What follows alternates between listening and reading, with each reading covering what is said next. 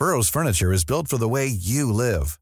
From ensuring easy assembly and disassembly to honoring highly requested new colors for their award-winning seating, they always have their customers in mind. Their modular seating is made out of durable materials to last and grow with you. And with Burrow, you always get fast, free shipping. Get up to 60% off during Burrow's Memorial Day sale at burrow.com slash ACAST. That's burrow.com slash ACAST. burrow.com slash ACAST. Inicia las noticias de la tarde con Jesús Martín Mendoza en Heraldo Radio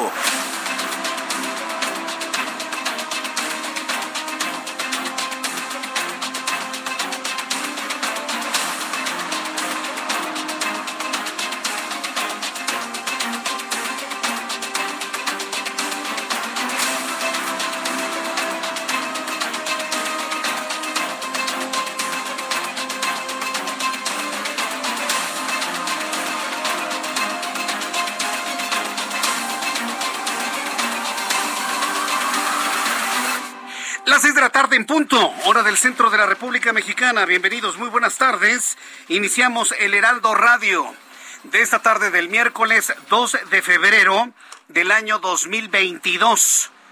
Debe usted saber que hoy es un día verdaderamente especial. ¿Por qué es un día especial?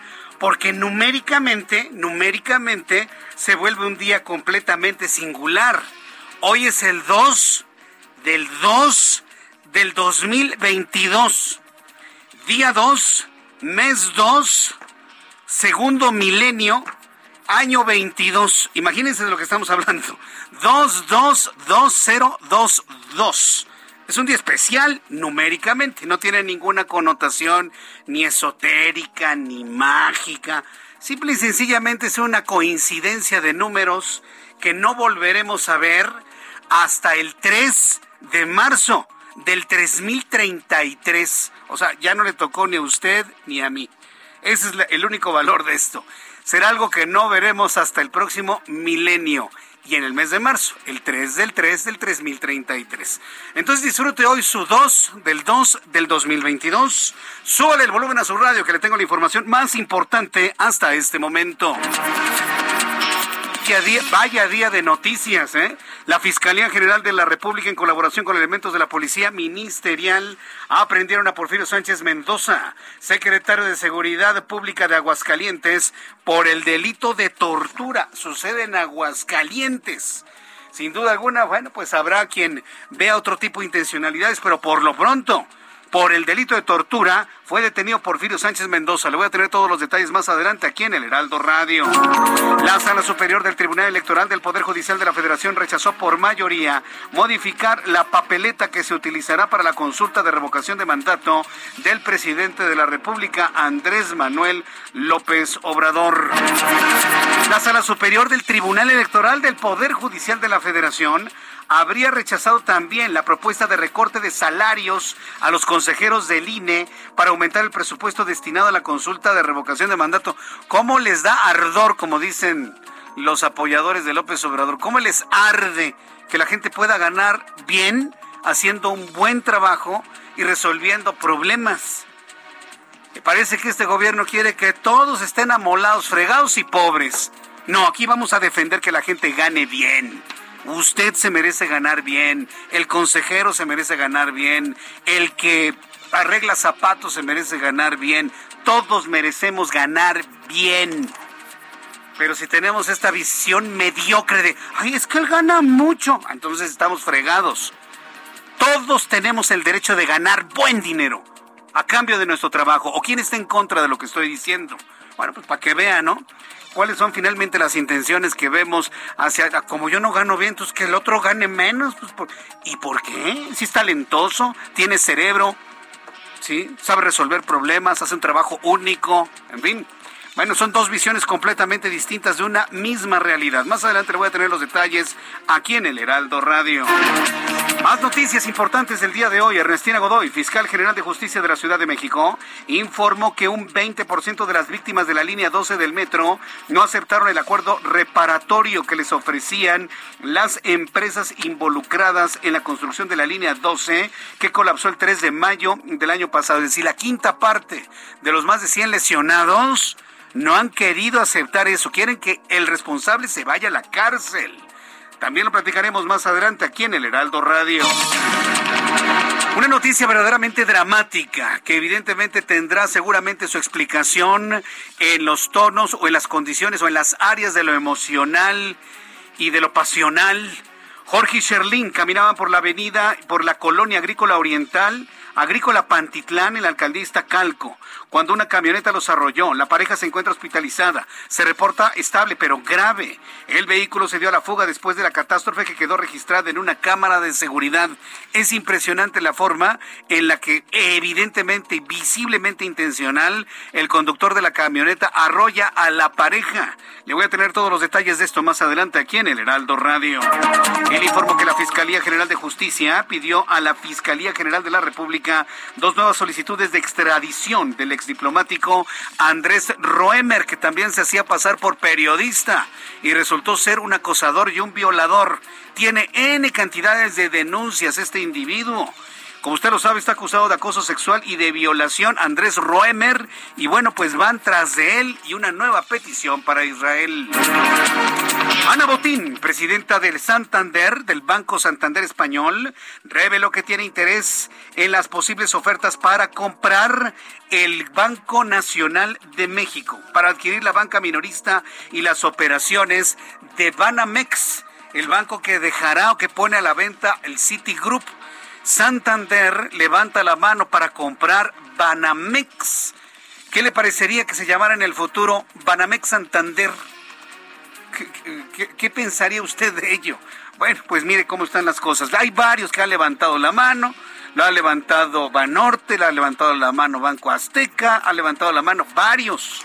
Así que bueno, pues estaremos muy atentos de cómo finalmente se van digiriendo estas propuestas. En noticias de los Estados Unidos, el presidente de esa nación, Joe Biden, aprobó de manera formal el despliegue de 3.000 soldados de Estados Unidos en Polonia en Alemania, en Rumania, según anunció el Pentágono este miércoles. Ambas partes, tanto rusos como estadounidenses, han dicho que no quieren guerra, pero ambos están tocando los tambores. Las seis de la tarde con siete minutos hora del centro de la República Mexicana. Vamos a revisar las condiciones vehiculares a esta hora de la tarde con nuestros compañeros reporteros urbanos, periodistas especializados en información de ciudad. Daniel Magaña, me da mucho gusto saludarte. ¿En dónde te ubicamos? Jesús Martín, muy buenas tardes. Pues información vehicular de la zona del eje 4 sur, la zona de pues, la avenida T, algo de carga vehicular. Las personas que avanzan de la avenida Andrés Molina Enríquez, pues el avance es bueno en el eje 4 hasta el circuito interior. A partir de esta zona, el tramo de la avenida T, pues la reducción de carriles cerca de Lupixa, pues se retrasa el avance prácticamente hasta Canal de Río Churubusco. Aquí algunos automovilistas, bueno, pues no respetan eh, pues el carril confinado para el eh, Metrobús. Hay que evitar ser sancionados, sobre todo en este tramo cerca de la estación del Metrobús, del Metrobús Río Mayo, cerca del canal de Río Churubusco, y donde, bueno, una vez rebasado este punto, ya el avance mejora para trasladarse más adelante hacia el eje 5 Oriente, la avenida Javier Rojo Gómez. El reporte Jesús Martín. Muy buenas tardes. Muchas gracias por la información, Daniel Magaña. Continuamos atentos con toda la información. Le informo que ya estamos transmitiendo completamente normal a través de mi canal de YouTube, en el canal Jesús Martín MX, canal Jesús Martín MX en YouTube. Saludo a Gerardo Galicia con toda la información de esta tarde. Adelante, Gerardo. Es un gusto, Jesús Martín, y tenemos información para nuestros amigos que van a utilizar el viaducto en los próximos minutos. Hay que salir con tiempo. El avance que hemos encontrado es bastante complicado si dejan atrás la zona del eje central, la casada de Tlalpan, rumbo a la zona oriente de la capital. Es difícil avanzar por lo menos hasta el eje 3 oriente. El motivo, la gran cantidad de automovilistas que se incorporan a esta vía. Superando este tronque, se puede avanzar bastante bien hacia la zona del circuito bicentenario en su tramo Río Churubusco y en el sentido opuesto, el avance es bastante, bastante rápido, por lo menos hasta el eje 1 oriente, la avenida Andrés Molina que Si por lo pronto, el reporte. Muchas gracias por esta información. Gracias. Hasta luego. Hasta luego, Gerardo Galicia, desde este punto del Valle de México. Javier Ruiz, Alan Rodríguez. Javier nos hablará al ratito. Javier Ruiz, qué gusto. Alan Rodríguez, te escuchamos. Muy buenas tardes. Jesús Martín, amigos, muy buenas tardes. Tenemos el reporte de vialidad desde la avenida Oceanía, a su continuación la avenida 608 y la avenida Central. En estos momentos están presentando buen avance desde la incorporación del distribuidor vial hasta la zona del Río de los Remedios. En el sentido contrario, esta avenida Central a partir de la zona de Ciudad Seca y hasta el cruce con el Boulevard de los Continentes registra buen avance también en su continuación, la avenida 608 y hasta el cruce con el circuito interior, es en donde están registrando algunos ligeros asentamientos, sin embargo, superando este punto del circuito interior, el avance mejora hasta la subida del distribuidor vial para incorporarse hacia la zona del eje 3 Oriente. Ya por último, comentarles que el eje 1 Norte presenta algunos asentamientos desde la zona de Eduardo Molina hasta el circuito interior. Información para nuestros amigos que se desplazan hacia la zona del aeropuerto. Por lo pronto, es el reporte que tenemos. Muchas gracias por la información, Alan Rodríguez. Continuamos al pendiente. Buenas tardes. Y saludo a esta hora de la tarde mi compañero Javier Ruiz. ¿En dónde te ubicamos, Javier? Muy buenas tardes. Excelente tarde, Jesús Martín. Nosotros nos encontramos recorriendo toda la zona centro de la Ciudad de México. Encontraremos todavía buen avance vehicular, al menos para quien transita sobre el eje poniente de la avenida Bucareli, una vez que se deja atrás el paseo de la Reforma y esto en dirección hacia la avenida Chapultepec o bien para continuar hacia la avenida Cuauhtémoc, donde ya encontramos eh, rezagos a la circulación, es sobre Fray Servando Teresa de Mier, una vez que se deja atrás la zona del eje central Lázaro Cárdenas y principalmente para cruzar el mercado de Sonora. En todo este trayecto pues tenemos constante cruce de peatones debido a la actividad comercial. Será cuestión de superar Congreso de la Unión para que el avance mejore en dirección hacia el eje 3 Oriente, bien para llegar al circuito interior y en lo que corresponde al eje oriente, la avenida eh, Vidal de Alcocer, vamos a encontrar también ya asentamientos desde el eje 1 norte y para quien desea llegar hacia Corregidora o bien para continuar hacia Fray Servando Teresa Mier, en ese punto también pues tener en cuenta la actividad comercial y finalmente la calzada San Antonio Abad Jesús Martín poco a poco comienza incrementarse la aforo de automóviles una vez que se deja atrás Lucas Alamán y esto para llegar a la calzada de Tlalpan, el sentido opuesto pues incluso es una buena alternativa para quien desea llegar hacia la avenida 20 de noviembre, fácilmente se superan los 50 kilómetros por hora. De momento, Jesús Martín, el reporte que tenemos. Muchas gracias por la información, Javier. Estamos atentos, buenas tardes. Ah, hasta luego, que te vaya muy bien. Muy buenas tardes, nuestros compañeros reporteros urbanos, informándonos por dónde sí, por dónde no debe circular y también información habrá de otros puntos de la República Mexicana. Gracias a nuestros amigos que en otras partes del país nos están eh, siguiendo, nos escuchan ya con las noticias importantes de México y el mundo. A seis de la tarde con 11 minutos hora del centro de la República Mexicana. Hoy es 2 de febrero. Aquí en México recordamos y celebramos el Día de la Candelaria, el Día de la Luz el día, el día del inicio de todas las cosas, ¿no? Termina un periodo, inicia el otro con la luz, es lo que significa la Candelaria. ¿Qué es lo que recordamos un día como hoy en México, el mundo y la historia? Abraham Arreola.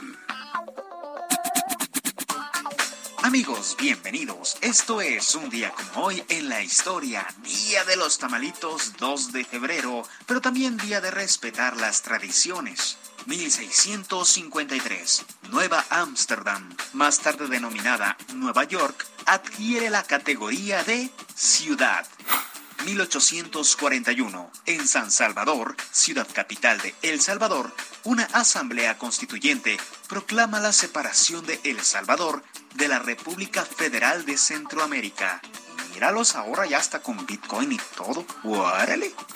1887, en Estados Unidos se celebra por primera vez el Día de la Marmota, que incluso tiene una película dedicada a ella, excelente y buenísima, se las recomiendo. 1913, se inaugura en Nueva York la Gran Central Terminal, la mayor estación ferroviaria del mundo. Además, hoy es el Día Mundial de los Humedales. Amigos, espero que hayan pagado los tamales. Esto fue un día como hoy en la historia. Muchas gracias. Muchas gracias, Abraham Arreola. ¿Qué tal los tamales? ¿De qué te tocó? ¿De verde? ¿Te tocó de rajas? ¿Te tocó de dulce? O como por ejemplo los tamales que le presenté hoy en el Heraldo Televisión. Por cierto, en un trabajo muy interesante de nuestros amigos de Gastrolab. Yo le invito a que esté muy pendiente de Gastrolab, tanto en radio como en televisión. Eh, eh, imagínense, tamales de chocotorro tamal de pingüino, tamal de... ¿De qué se ríen, jóvenes? Tamal de... Sí, también de eso, si ustedes quieren. tamal de este chocorrol. Imagínate. Bueno, hicieron hasta tamales de gomitas. Con eso te digo todo. Bueno, si existe una cosa en la vida y en el mundo y en este país que le llaman gomichela, yo ya me puedo imaginar cualquier otra cosa espantosa. ¿eh? Pero sí las has visto, ¿no, Abraham? Digo, eh, eh, este, Manuel, ¿tú las has visto o te las has tomado? ¿Te gustan? No, guacala, las, las gomichelas una, bebida tan, tan hermosa como puede ser una cerveza bien fría, ¿no? Y la ves así a la luz y demás, que le pongan chile, limón, valentina, salsa maggi, gomitas así brotando por todos lados. ¿Quién inventó eso, eh? Bueno, tamales de gomitas. Hoy me tocó conocer los tamales de gomitas, cosas que no, que no conocía. Bueno, son las seis de la tarde con 14 minutos hora del centro de la República Mexicana. Quiero enviarle un saludo a Saúl Rabiela. Saúl Rabiela es seguidor, pero de esos de hueso colorado, hasta el tuétano de Andrés Manuel López Obrador, y él cree, él cree que está haciendo un buen trabajo y que es un gran presidente y que nos está yendo muy bien. Bueno, está enojadísimo porque yo defiendo el hecho de que alguien gane bien en el país. Me dice que son comentarios groseros y vulgares, ganando tremendo chequezot, son criminales. Oye, nadie es criminal por ganar bien, ¿eh, Saúl? Y te lo digo a ti para que lo entiendan muchos. Si tú haces un buen trabajo, tienes talento, tienes creatividad, resuelves problemas y además eres de los pocos o el único que lo hace, dime cuál es la razón por la cual tienes que ganar tres pesos. No. Yo soy de la idea que quien hace un buen trabajo, incluyendo un presidente de la República, debe ganar bien. Ah, claro, por supuesto. Aquí estamos para regar los árboles, no para podar los que crecen más. Es una forma filosófica si tú quieres verlo, ¿no? Pero si no impulsamos el que la gente gane bien, que tenga dinero para que pueda gastar y pueda comprar, insisto, trabajando, haciendo bien su trabajo, haciéndolo excepcional, resolviendo problemas, entonces estamos fregados si no impulsamos esa idea, ¿eh, Saúl? Mediocres, sí, medianitos, sí, chiquitos siempre, controlados, para extender la mano. No, no, no, no, tenemos que promover que la gente sea independiente y que haya buenas oportunidades para que la gente gane bien. Es otro concepto completamente distinto que a lo mejor no habías escuchado, Saúl. Pero yo no creo que tenga absolutamente nada de malo que se defienda. y que la gente gane bien. Haciendo su trabajo, claro. Si hay alguien que se rasca la panza y le pagan mucho, ahí sí, con todo si tú quieres. No, estoy hablando del que trabaja, del que se levanta temprano, el que le pone talento, le pone amor a su trabajo, que le pone un 1% todos los días más, que le pone el plus. Esos son los indispensables. Esos son los que necesitamos, sin duda alguna. Bueno, ya una vez hablado esto, vamos a revisar las condiciones meteorológicas para las próximas horas. El Servicio Meteorológico Nacional, que depende de la Comisión Nacional del Agua, informa lo que habrá de ocurrir en nuestra atmósfera durante las próximas horas. Estamos observando quinta tormenta invernal. Advertencias en color rojo para la República Mexicana, lo que nos indica que van a bajar los termómetros. Estamos observando al Frente Frío número 28 ya un sistema de alta presión. Vaya tomando usted nota para que vaya usted planeando su día de mañana donde seguramente hará mucho frío. Dice el Servicio Meteorológico Nacional que este día la quinta tormenta invernal de la temporada se ubicará sobre el noroeste de la República, en donde la interacción con la corriente en chorro polar, así le llaman, ¿eh? Frente frío número 28 y una masa de aire gélido asociado ocasionarán rachas de viento muy fuertes con tolvaneras, lluvias con intervalos sobre el noroeste y del país. Habrá lluvias puntuales en Sonora, en Chihuahua, en Coahuila, en Durango, en Sinaloa. Condiciones para la caída de aguanieve o nieve en las zonas serranas de Sonora, de Chihuahua, de Durango, de Sinaloa. Un sistema de alta presión en el Golfo de México origina lluvias e intervalos de chubascos en el sureste de México y la península de Yucatán. En el centro del país vamos a tener fenómenos anticiclónicos en el centro, lo que, ojo con esto, ¿eh? con la baja temperatura y el sistema de poco viento, para poderlo entender, va a crear pues una concentración de contaminantes importante en las primeras horas de la mañana. ¿Se acuerda cuando hace 20, 25 años? Híjole, yo creo que si somos estrictos, posiblemente 30 años, pero vamos a dejarlo en 25 años. Se hablaba mucho de la inversión térmica, ya nadie habla de la inversión térmica, ¿se ha dado cuenta? Este fenómeno de temperaturas en la atmósfera que genera una especie como de tapón de contaminantes sobre el Valle de México, ya nadie habla de los de la inversión térmica, pero ¿qué cree? Que sigue existiendo. ¿Y sabe quiénes lo ven? Quienes vienen entrando al Valle de México por las zonas altas de carreteras y autopistas muy temprano en la mañana, pueden ver este fenómeno, ¿no? Un Valle de México con un tapón de contaminantes de color entre café y morado y la parte de arriba un cielo azul completamente despejado. El fenómeno atmosférico sigue, por supuesto, y continúa, y seguramente mañana se va a presentar, y este tipo de fenómenos se rompen hacia las 10, 11 de la mañana cuando ya calenta la atmósfera. En la información del pronóstico del tiempo para las siguientes horas en diferentes ciudades de la República, amigos en Monterrey, 24 en este momento, mínima 13, máxima 27. Mérida, Yucatán, la Blanca Mérida, qué ganas de estar allá en Mérida. Saludos amigos allá, mínima 18, máxima 34, en este momento 30. ¿Qué tal Cuernavaca? Muy cerca de la Ciudad de México con 25 grados en este momento, mínima 11, máxima 25. Vámonos a Oaxaca, mínima 7, máxima 28, en este momento 23. Y aquí en la capital de la República, el termómetro está en este momento en 21 grados, la mínima 8, frío mañana temprano. Atención niños, abríguense bien si van a clases presenciales. Y la máxima alcanzará 25 grados Celsius.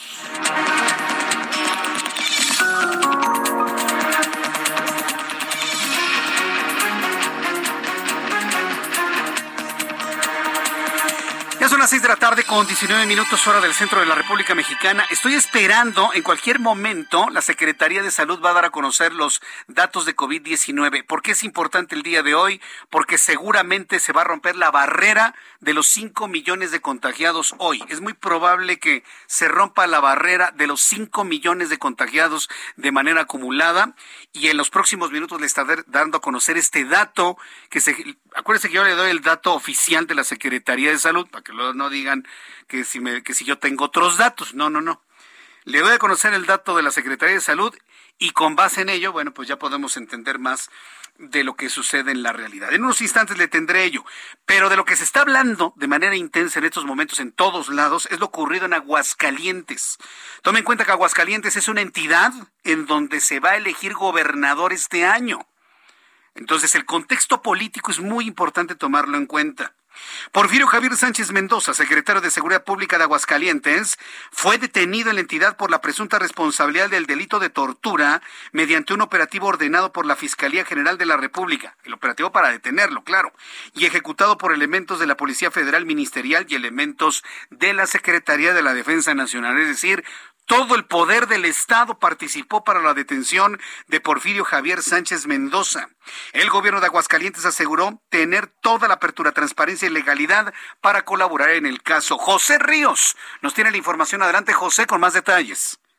¿Qué tal, Jesús Martín? Buenas tardes. Pues sí, como bien comentas, esta mañana la Fiscalía General de la República detuvo a Porfirio Javier Sánchez Mendoza, quien es secretario de Seguridad Pública de Aguascalientes, por presuntos actos de tortura, abuso de autoridad y falsedad de declaraciones judiciales. La detención, Jesús Martín, se realizó en cumplimiento a una orden de aprehensión emitida por un juez y fue encabezada por integrantes de la Policía Federal Ministerial y de la Secretaría de la Defensa Nacional.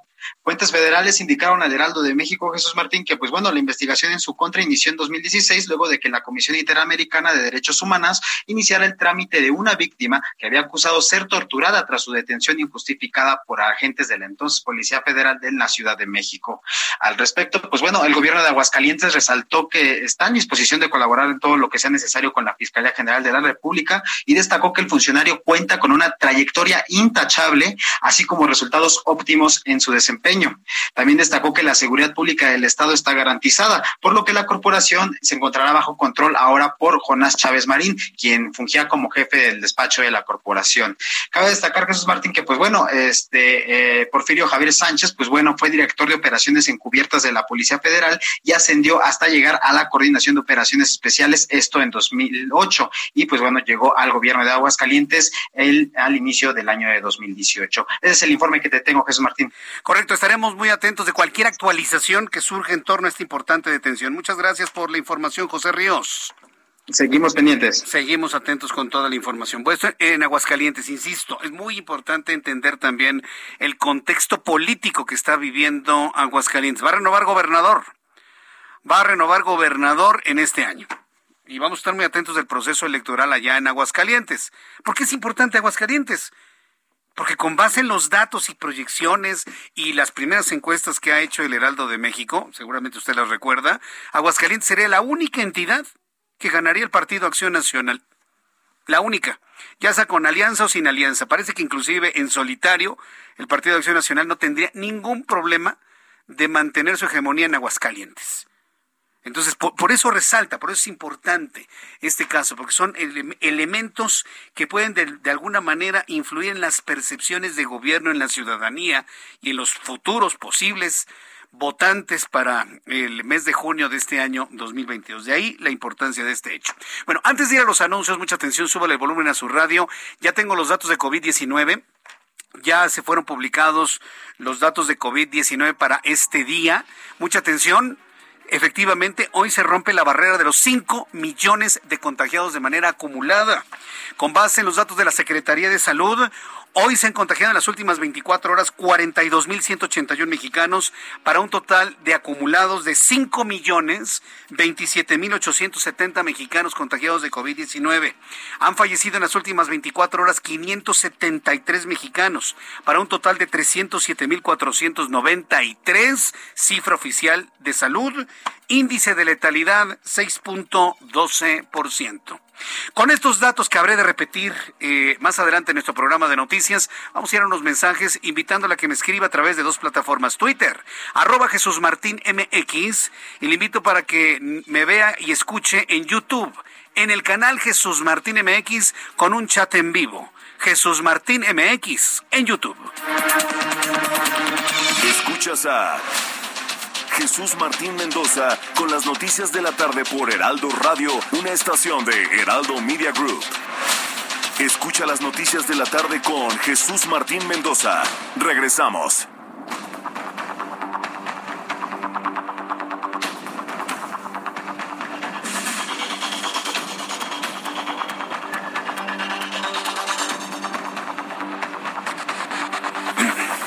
6 de la tarde con 30 minutos, las 6 de la tarde con 30 minutos, hora del centro de la República Mexicana.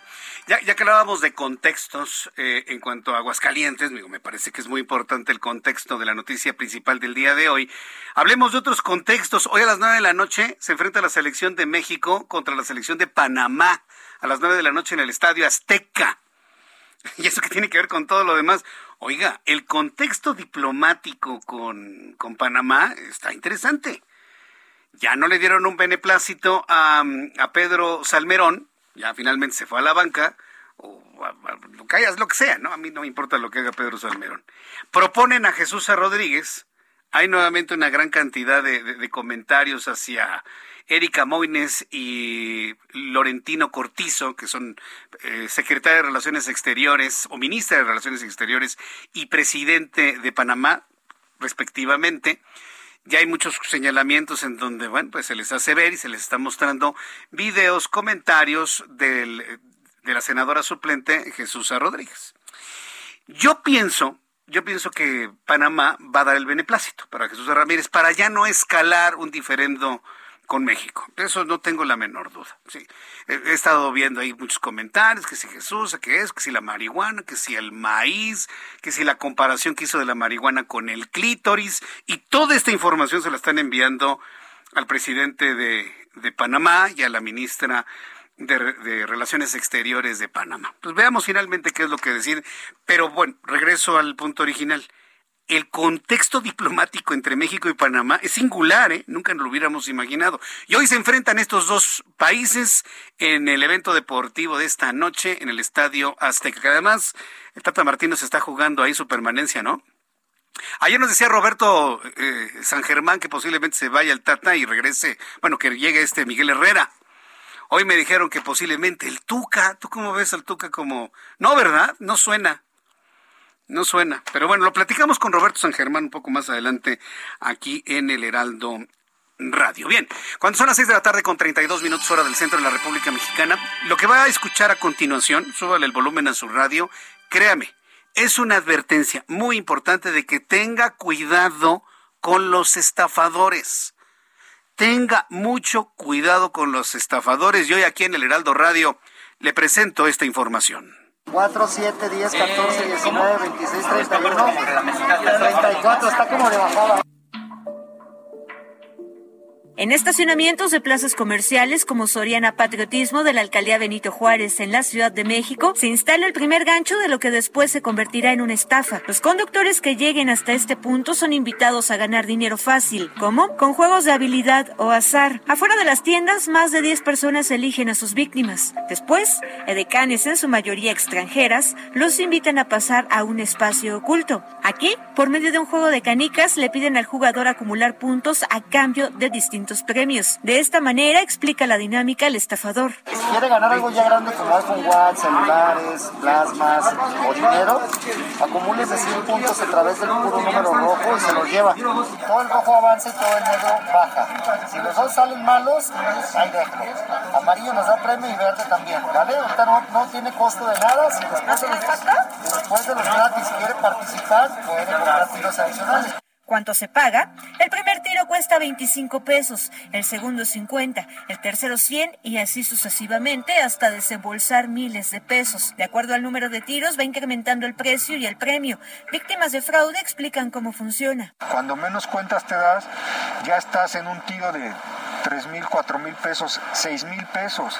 Obviamente la apuesta ya se triplicó. Nos ofrecieron 150 mil pesos por hacer un, pago de 6 mil 800 pesos. 150 mil, dices, pues igual sí vale la pena porque ya jugué, ya invertí, ya perdí. El segundo gancho llega cuando está a punto de retirarse. Estos sujetos animan e intimidan a los jugadores para continuar. Incluso invitan a pagar con tarjetas de crédito o débito. De esta manera lo hacen. Tío, me imagino que vengo a ganar. No se le va a invertir sin miedo, no se limite, porque de nada sirve limitarse. Al final, los jugadores se van con las manos doblemente vacías, pues no se llevan ningún premio y pierden su dinero.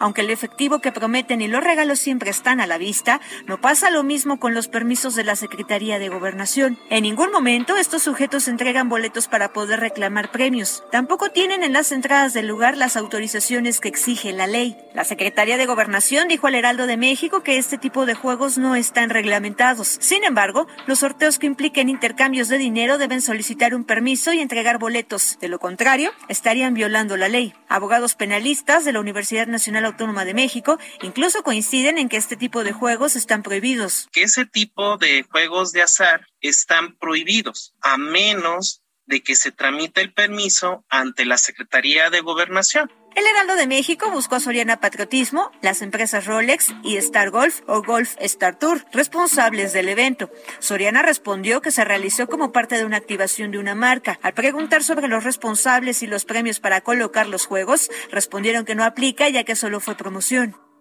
Por su parte, la empresa que se ostenta como responsable del evento, Star Golf, solo cuenta con un perfil de Instagram con 15 seguidores y 13 publicaciones, así como una página desarrollada a través de plataformas web gratuitas, sin números de direcciones o contacto. El abogado penalista Eduardo Esquivel Jasso, de la Universidad Nacional Autónoma de México, coincide en que este tipo de actividades se persiguen bajo el delito de fraude y se castiga con prisión. Nosotros tendríamos que atender a un fraude genérico. ¿Por qué? Porque a final de cuentas se está engañando a la persona. ¿Qué significa engañar? Que una cuestión relativa a una mentira se le dé el carácter de verdad. Este delito también se ha cometido en los estados como Sonora, Oaxaca y Tlaxcala.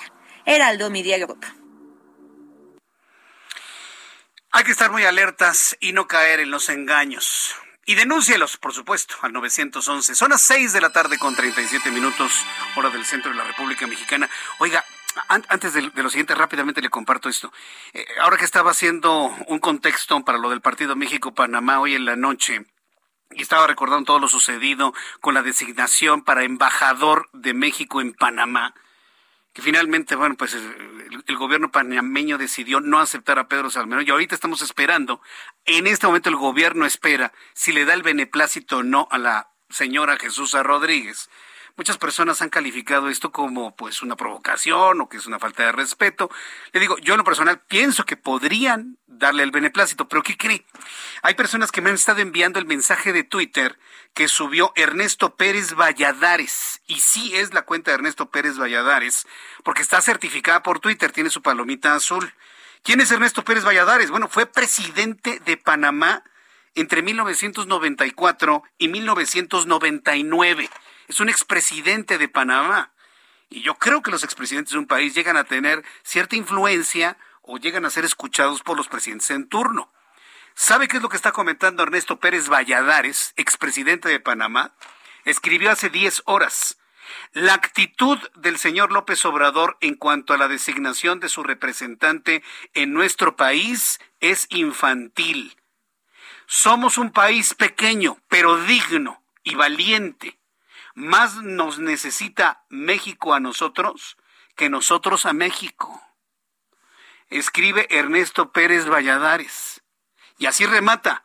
Más nos necesita México a nosotros que nosotros a México. ¿Por qué lo dice el, eh, presidente Ernesto Pérez Valladares 1994-1999? Pues claro, por el canal, pues por supuesto. Por supuesto. Acuérdense que ya el canal ya es dominio completo de los de, Panamá. Entonces, este comentario me parece que es tronante, me parece que es importante atenderlo, porque podríamos decir que es una primera reacción desde Panamá a la designación de Jesús. Rodríguez como representante de México en Panamá. ¿Qué necesidad tenemos de enfrentarnos con nuestros hermanos panameños? Pueblos entrañables, gente trabajadora, un pueblo que ha avanzado mucho en la defensa de los derechos humanos, Panamá. Y mire, ahora un expresidente de Panamá lo que está escribiendo. ¿Qué es lo que usted opina? Le voy a compartir el, mensaje de Ernesto Pérez Valladares en mi cuenta de Twitter, arroba Jesús Martín MX, arroba Jesús Martín MX. Viene lo siguiente, continuando con la información, al ratito le voy a repetir los números de COVID-19, nada más sepa que ya rebasamos la barrera de los 5 millones de contagiados. Quiero informarle que el Tribunal Electoral del Poder Judicial de la Federación rechazó en sesión pública modificar el diseño de la boleta que será utilizada para la consulta de revocación de mandato del presidente en funciones ejercicio que se va a realizar el próximo domingo 10 de abril. En votación este miércoles, la Sala Superior del Tribunal Electoral determinó rechazar con una mayoría de cinco votos el proyecto de la magistrada Yanino Tálora, que proponía ordenar al Instituto Nacional Electoral el cambio de la boleta de la consulta. ¿Qué cambio querían? Que nada más se planteara que si usted está de acuerdo por falta de pérdida de confianza, que se le revoque el mandato al presidente en turno. Que quedara así. Porque hay una adición en la pregunta que dice o que continúe en el cargo o que continúe hasta terminar su mandato. Entonces hay dos opciones. Finalmente, quitar esta segunda opción fue lo que rechazó el Tribunal Electoral eh, del Poder Judicial de la Federación. Y hubo comentarios de Arturo Saldívar ayer y hoy en el sentido que no le ve ningún problema a la boleta para cumplir con lo que establece los preceptos de ley. Entonces, Finalmente ya eso está, ya está completamente decidido. Se va la pregunta con las dos vertientes, si le queremos revocar el mandato o si queremos que siga hasta que concluya su periodo, a lo que nos habremos de enfrentar. Bueno, habrán de enfrentarse quienes decidan destinar un poco de su tiempo para ir a emitir su opinión. El Tribunal Electoral del Poder Judicial de la Federación decidió rechazar la propuesta de recorte de los salarios de los consejeros del INE en otra decisión importantísima, pues no considera ningún tipo de beneficio ni, ni se sustenta de manera justa el que le recorten sus salarios a los consejeros del INE para modificar el presupuesto y aumentar los recursos destinados a la consulta de revocación de mandato. Entro en contacto con Misael Zavala, quien es reportero del Heraldo Media Group. Adelante, Misael. Qué gusto saludarte. Muy buenas noches.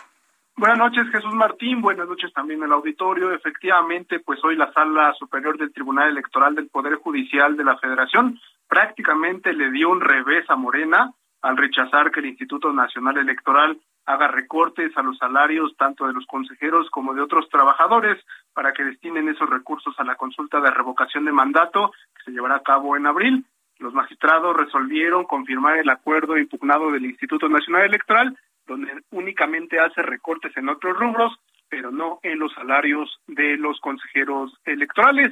En una sesión virtual se discutió el proyecto elaborado por el magistrado José Luis Vargas Valdés y eh, pues en este proyecto no le dieron la razón a Morena, quien impugnó el acuerdo del Instituto Nacional Electoral, pues eh, los magistrados afirman que el organismo electoral autónomo no puede hacer más ajustes a su presupuesto porque tiene una autonomía presupuestaria y de administración, es decir, ya no se le puede mover más eh, una coma a los presupuestos del Instituto Nacional Electoral para la revocación de mandato. En ese sentido, se rechazó reducir pues los salarios y otros gastos que tiene el Instituto Nacional Electoral para que sean vinculados vinculados a la revocación de mandato. Esto ya no fue, esto es lo que se pedía por parte del, este, del partido político Morena, pues le dan este revés y el presidente eh, del Tribunal Electoral, Reyes Rodríguez Mondragón, dijo que el Instituto Nacional Electoral pues tiene una autonomía presupuestal para destinar sus recursos a los que ellos consideren más urgentes. En este sentido, pues no habrá más eh, más dineros por parte del Instituto Nacional Electoral para la revocación de mandato. Jesús Martín, hasta aquí el reporte. Muchas gracias por esta información. Gracias, gracias Jesús Martín. Buenas noches. Que te vaya muy bien, nuestro compañero Misael y quien nos tiene toda esta información de lo que finalmente se ha determinado. Se quedan con su salario, porque eso finalmente no ni aumenta y sí cae en una situación de injusticia ante el trabajo que están realizando. Vuelvo a decirlo. Si hay un consejero que no trabaje y que se rasque la panza, entonces sí, que le corten el salario o que lo corran, lo quiten. Pero no podemos estar defendiendo que a la gente le quiten su salario nada más, nada más porque alguien no gana más. Si alguien hace un trabajo excepcional, yo siempre he defendido esa idea, pues que le paguen más, que gane bien, trabajo, solución de problemas. Lo vuelvo a decir, porque mire, si nos estamos programando, como quieren ciertos personajes, a que estemos en la medianía, en la mediocridad, eh, pues estamos perdidos como país. Tenemos que salir adelante, contagiar a nuestros hijos esas, esas ganas de ver el resultado del trabajo, del talento un poquitito a veces de la suerte también, también influye. Ver ese resultado en cristalizar lo que uno quiere desde el punto de vista personal, espiritual y también económico. Por supuesto, el dinero no es Dios, pero es un gran aliado cuando se sabe manejar. ¿eh? Y además tiene una mística muy especial. Ya lo platicaremos y invitaré a personas para que le hablen sobre eso. Es una cuestión de mentalidades. ¿eh? Es un asunto meramente de mentalidades. Cuando son las 6 de la tarde con 45 minutos hora del centro de la República Mexicana. Bien, otras noticias, ya que estamos hablando precisamente de mentalidades. ¿Cómo se forma una mentalidad ganadora? ¿Cómo se forma una mentalidad propositiva? ¿Cómo se genera una eh, eh, eh, cómo se generan niños y niñas con una mentalidad ganadora, triunfadora, de ser los mejores, de ser los primeros, de ser los únicos, de ir adelante, de comernos todo el pastel? Eso es lo que queremos de las siguientes generaciones. De ser el mejor país del mundo, de ser la mejor sociedad del mundo, de tener el mejor trabajo, de ser felices con lo que hacemos desde la escuela. Desde la familia, por supuesto, pero ayudados por la escuela. Bueno, pues le informo que la Secretaría de Educación Pública, lejos de preservar esta idea del triunfo, de programarnos con una mentalidad de triunfo, anuncia que busca eliminar conceptos según la SEP ligados al neoliberalismo. Sí, llévese la mano a la cabeza. Sí. Buscan eliminar conceptos ligados al neoliberalismo como hablar de calidad educativa. Eso ya va a estar prohibido. Calidad educativa. Le molesta a la 4T hablar de calidad educativa. Se va a eliminar el término competencia. La vida es una competencia, vaya, es una selección natural. Ah, van a eliminar la palabra competencia. Van a eliminar la palabra productividad, porque consideran que es una palabra neoliberal. ¿Productividad? Todos estamos obligados a ser productivos en la vida, en la familia, con los amigos, en el trabajo. Van a eliminar esas palabras. Bueno, es una propuesta, ¿no? Van a eliminar las palabras neoliberales como calidad educativa, competencia, productividad de los programas educativos del diseño y redacciones de libros de texto de educación básica, porque la educación en nuestro país debe concebirse de otra manera con el objetivo de terminar con el sueño liberal, señaló Marx, no Carlos Marx, Marx Arriaga, en un documento titulado Marco Curricular y Plan de Estudios 2022. Tengo en la línea telefónica Gilberto Guevara Niebla, ex coordinador de estrategia institucional de, la SEP y coordinador del libro La regresión educativa. Él fue su secretario de la SEP durante los primeros dos años de esta administración y fue testigo y partícipe de cancelar la reforma educativa. Don Gilberto Guevara Niebla, gracias por estar con nosotros. Bienvenido. Gracias, Jesús, para servirte. Muchas gracias. Hice todo este contexto porque, oiga, eh, ¿hacia dónde nos va a llevar este adoctrinamiento que se pretende ahora desde la Secretaría de Educación Pública? Coméntenos qué opina usted de lo que ha anunciado la SEP.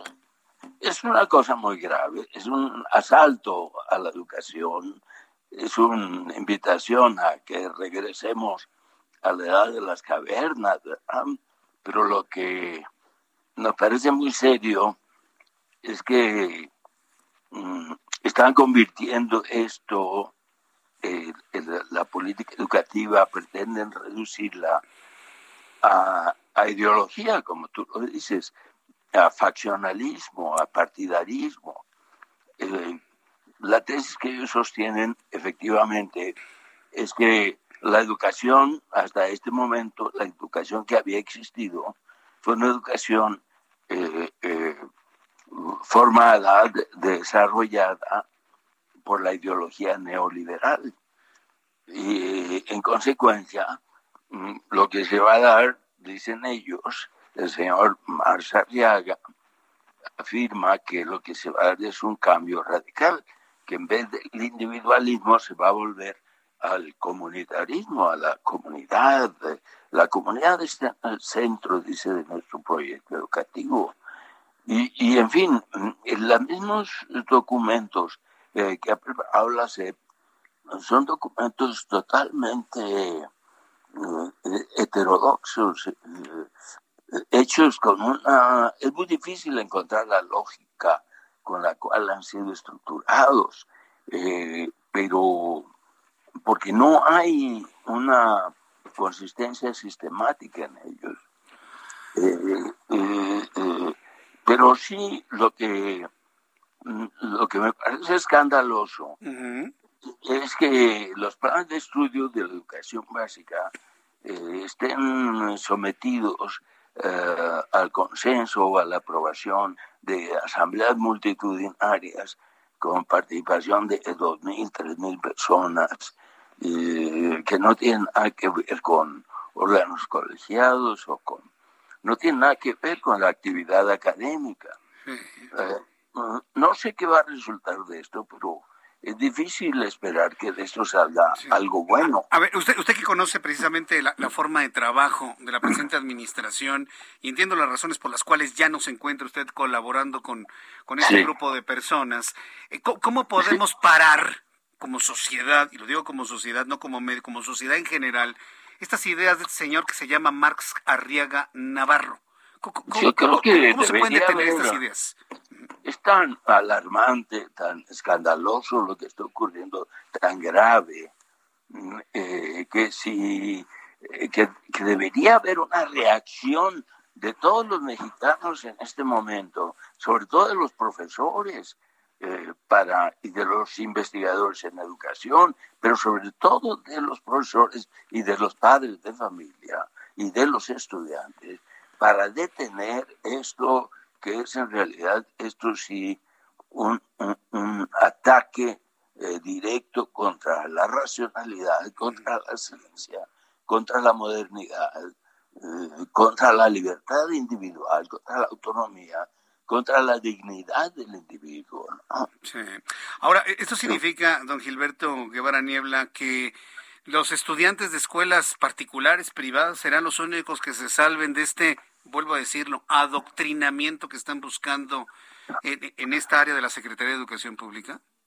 Pues eh, ellos detestan lo privado, ¿no? Eh, condenan a las empresas, condenan el sector privado, la educación privada, no sé realmente eh, qué pretendan hacer el alcance de sus ambiciones políticas y doctrinarias, pero evidentemente es, muy difícil que logren... Eh, en fin, necesitamos reaccionar porque la verdad es que lo que está ocurriendo también con este gobierno es una indiferencia.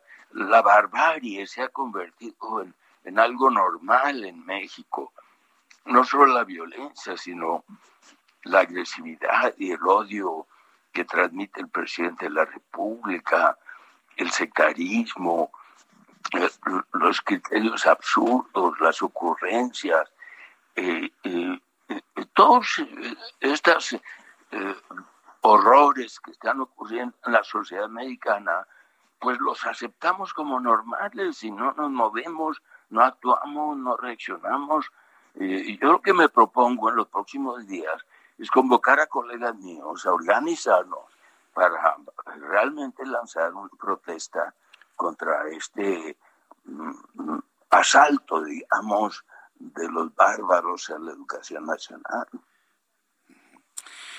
Es un asalto, sin duda alguna. Tiene que haber alguna manera de defendernos. Que cuando habla de que la sociedad tiene que reaccionar, yo a veces veo una sociedad muy apática y que pase lo que pase.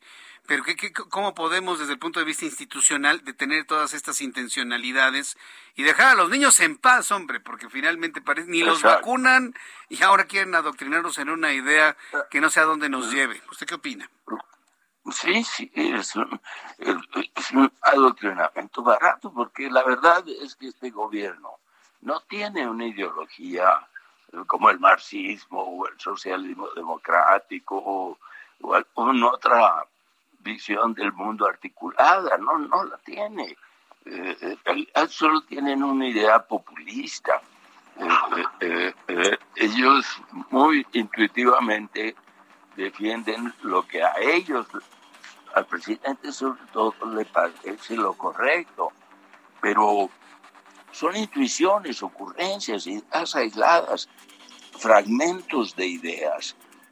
No hay un discurso, una estancia, como dicen los alemanes, o una eh, concepción del mundo racional, muy bien. Nada, nada, no pues, hay ideología.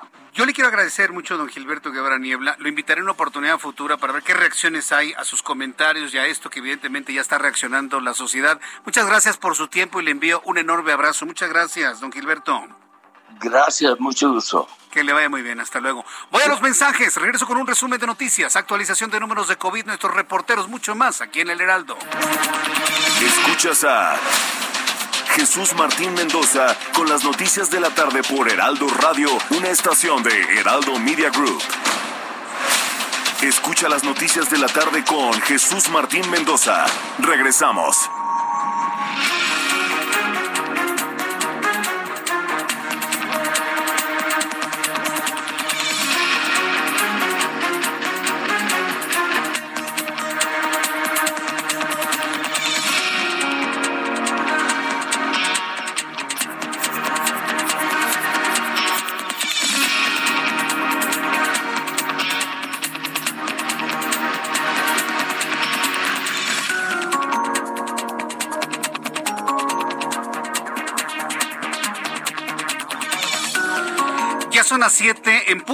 Las 19 horas en punto hora del centro de la República Mexicana.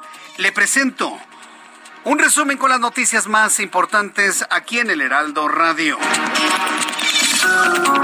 La Secretaría de Salud dio a conocer hace unos minutos que ya se habrían rebasado los 5 millones de mexicanos de manera acumulada contagiados de COVID-19 en lo que llevamos de pandemia. Según el informe más reciente de la Secretaría de Salud, en este momento le informo, 42.181 mexicanos se habrían contagiado en las últimas 24 horas. Han resultado positivos, 42.181. En total, 5 millones 27.870 mexicanos contagiados. 573 mexicanos han muerto en las últimas 24 horas por COVID-19 para un total de 307.493. Índice de letalidad se ubica en 6.12%.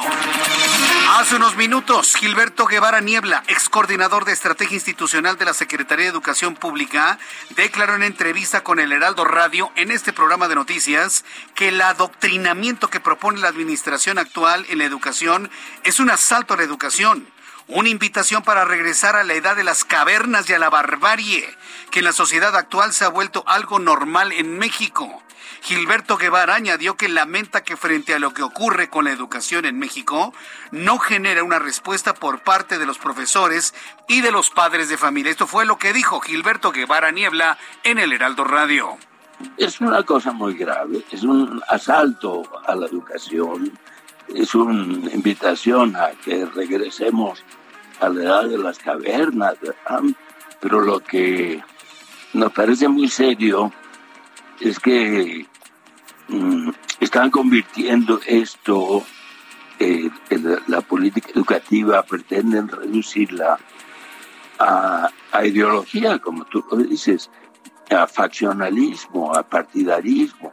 Y en consecuencia, Mm, lo que se va a dar afirma que lo que se va a dar es un cambio radical, que en vez del individualismo se va a volver al comunitarismo.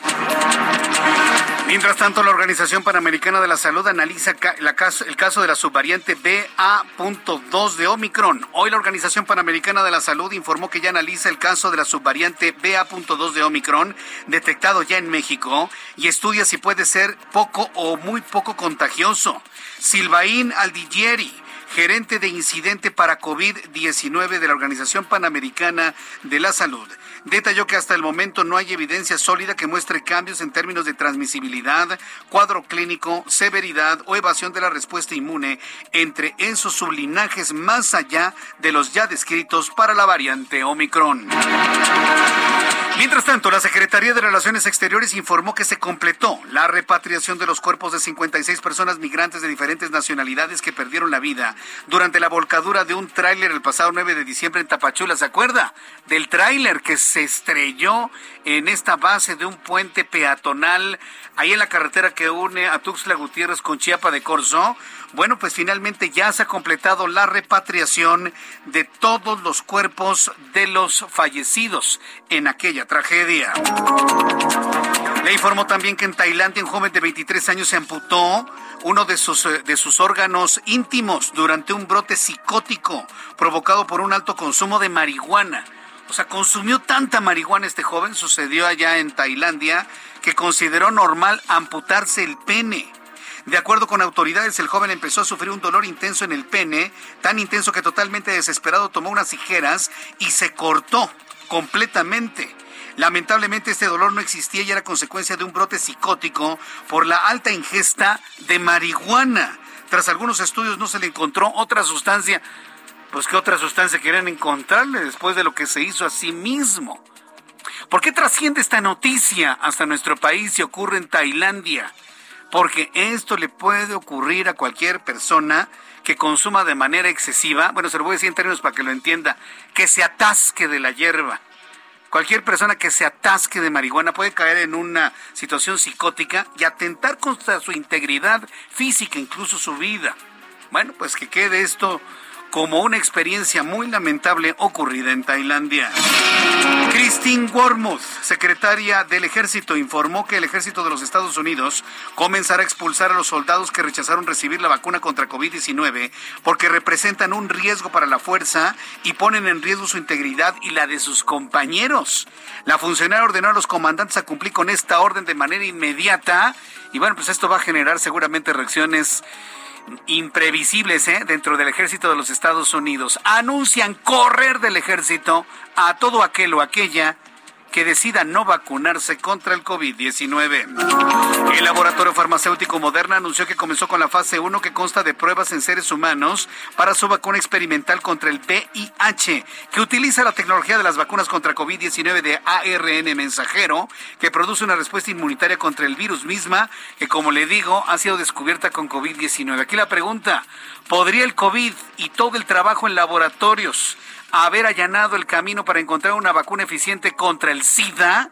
Eso seguramente lo sabremos en los próximos meses y en los próximos años. Mientras tanto, Tonga, nación que hasta el momento no presentaba contagios de COVID-19, reportó sus primeros casos. El principal sospechoso de este brote es el navío australiano HMAS, que portaba un cargamento de ayuda y atracó en la isla a pesar de tener un brote de coronavirus entre sus tripulantes. El mando militar de Australia negó las acusaciones asegurando que el barco no fue responsable de los primeros casos de COVID-19 en Tonga. Entonces, ¿cómo llegó a la isla? ¿Cómo? A ver, si el barco no alcanzó a llegar a Tonga y ya hay casos en la isla donde no había, la pregunta es, ¿cómo llegó el virus a una isla? Esa es la pregunta que se están haciendo los científicos en este momento.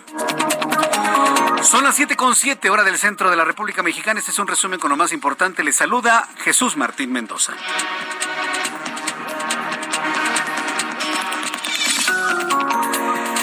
Continuamos con toda la información en el Heraldo Radio cuando son las 7 con 7, las 7 con 7, el termómetro en estos momentos ya 18 grados, como que ya refrescó. Recuerde que para mañana al amanecer en el centro del país se pronostica una temperatura mínima de entre 6 y 8 grados, dependiendo de dónde se ubique usted en el Valle de México, en el centro de la República Mexicana. Vamos con nuestros compañeros reporteros urbanos, periodistas especializados en información de ciudad. Daniel Magaña, ¿desde dónde nos informas? Adelante, Daniel. Jesús Martín. Ahora te comentamos de las condiciones vehiculares para las personas que avanzan en, el eje 5 Oriente, la avenida Javier Rojo Gómez. Se incorporan de las dimensiones de la central de Abasto en dirección a la calzada Ermita. Uno de carga vehicular también eh, bueno para poder incorporarse hacia pues la avenida Gavilán una zona pues de industria en donde pues concluye la actividad laboral. Muchas personas pues acuden a tomar algún medio de transporte así que hay que tener precaución en esta zona con el constante cruce de peatones. A partir de aquí el avance mejor en dirección a la calzada ermita o bien para ingresar hacia la zona centro de esta demarcación del oriente la alcaldía de Iztapalapa. El reporte muy buenas noches. Gracias, muy buenas noches, Daniel. Vamos con nuestro compañero Gerardo Galicia. Adelante, Gerardo, gusto en saludarte. El gusto es nuestro, Jesús Martín. Excelente noche y tenemos información para nuestros amigos que van a utilizar el eje 3 Sur. Hemos encontrado un avance realmente rápido, es una muy buena opción para poder llegar a la zona de Churubusco, incluso hasta la zona del viaducto Río Piedad. Si dejan atrás el antronque con el anillo periférico, donde sí tenemos dificultades es en el periférico, justo donde entronca el eje 3 y el eje 4 sur, ya muy cerca del CSH Oriente, presenta un avance complicado en ambos sentidos y se debe a la operación de semáforos y reducción de carriles por la operación de los eh, confinados del Metrobús, así que habrá que tomarlo con mucha, mucha paciencia. Por lo pronto, el reporte seguimos muy pendientes. Gracias por la información, Gerardo. Hasta luego. Hasta luego. Javier Ruiz, gusto en saludarte. ¿En dónde te ubicamos, Javier? El gusto es mío, Jesús Martín. Continuamos recorriendo la zona centro de la Ciudad de México, en específico sobre la avenida Monterrey. Vamos a encontrar ya rezagos a la circulación, principalmente para quien deja atrás la calle de Campeche y esto en dirección hacia Álvaro Obregón, o bien para continuar hacia la zona de la avenida Chapultepec. La avenida Medellín también ya con asentamientos desde Insurgentes y para llegar al eje 3 Sur, la avenida Baja California, y más adelante también para cruzar la zona del viaducto Miguel Alemán. Y tenemos a la vista también ya la avenida de los Insurgentes, donde vamos a encontrar ya problemas viales. Jesús Martín, prácticamente desde la avenida Chapultepec, el avance complicado y lento para llegar hacia la zona del World Trade Center. Hay que tomarlo en cuenta y salir con anticipación. De momento, el reporte que tenemos. Muchas gracias por esta información. Gracias, Javier. Estamos atentos. Buenas noches. Hasta luego, Javier Ruiz, nuestro compañero reportero. Y ahora saludo a Alan Rodríguez. Adelante, Alan. Jesús Martín, amigos, muy buenas tardes. En estos momentos, la calzada México-Tenochtitlán registra ligeros asentamientos al cruce de, de, semáforos desde el circuito interior hasta la avenida de los insurgentes. A partir de ese punto y hasta la zona de Rosales, la circulación mejora para quienes se desplazan hacia la zona centro de la Ciudad de México. En el sentido contrario, entre Reforma y hasta la zona del circuito interior tenemos avance constante. Sin embargo, en su continuación, la calzada México-Tacuba hasta la zona de los puentes de Tacuba se registran ligeros asentamientos por la actividad del transporte público. Por lo pronto es el reporte que tenemos. Continuamos al pendiente. Muchas gracias por la información, Alan. Excelente noche. Excelente noche también para ti. Ya son las siete con once, las siete con once, hora del centro de la República Mexicana. Bueno, pues yo, le invito para que me dé sus comentarios sobre lo que nos eh, eh, dijo Gilberto Guevara Niebla en, torno a la educación. También que me envíe sus, eh, sus comentarios sobre esta idea que tiene la Secretaría de Educación Pública de quitar términos neoliberales.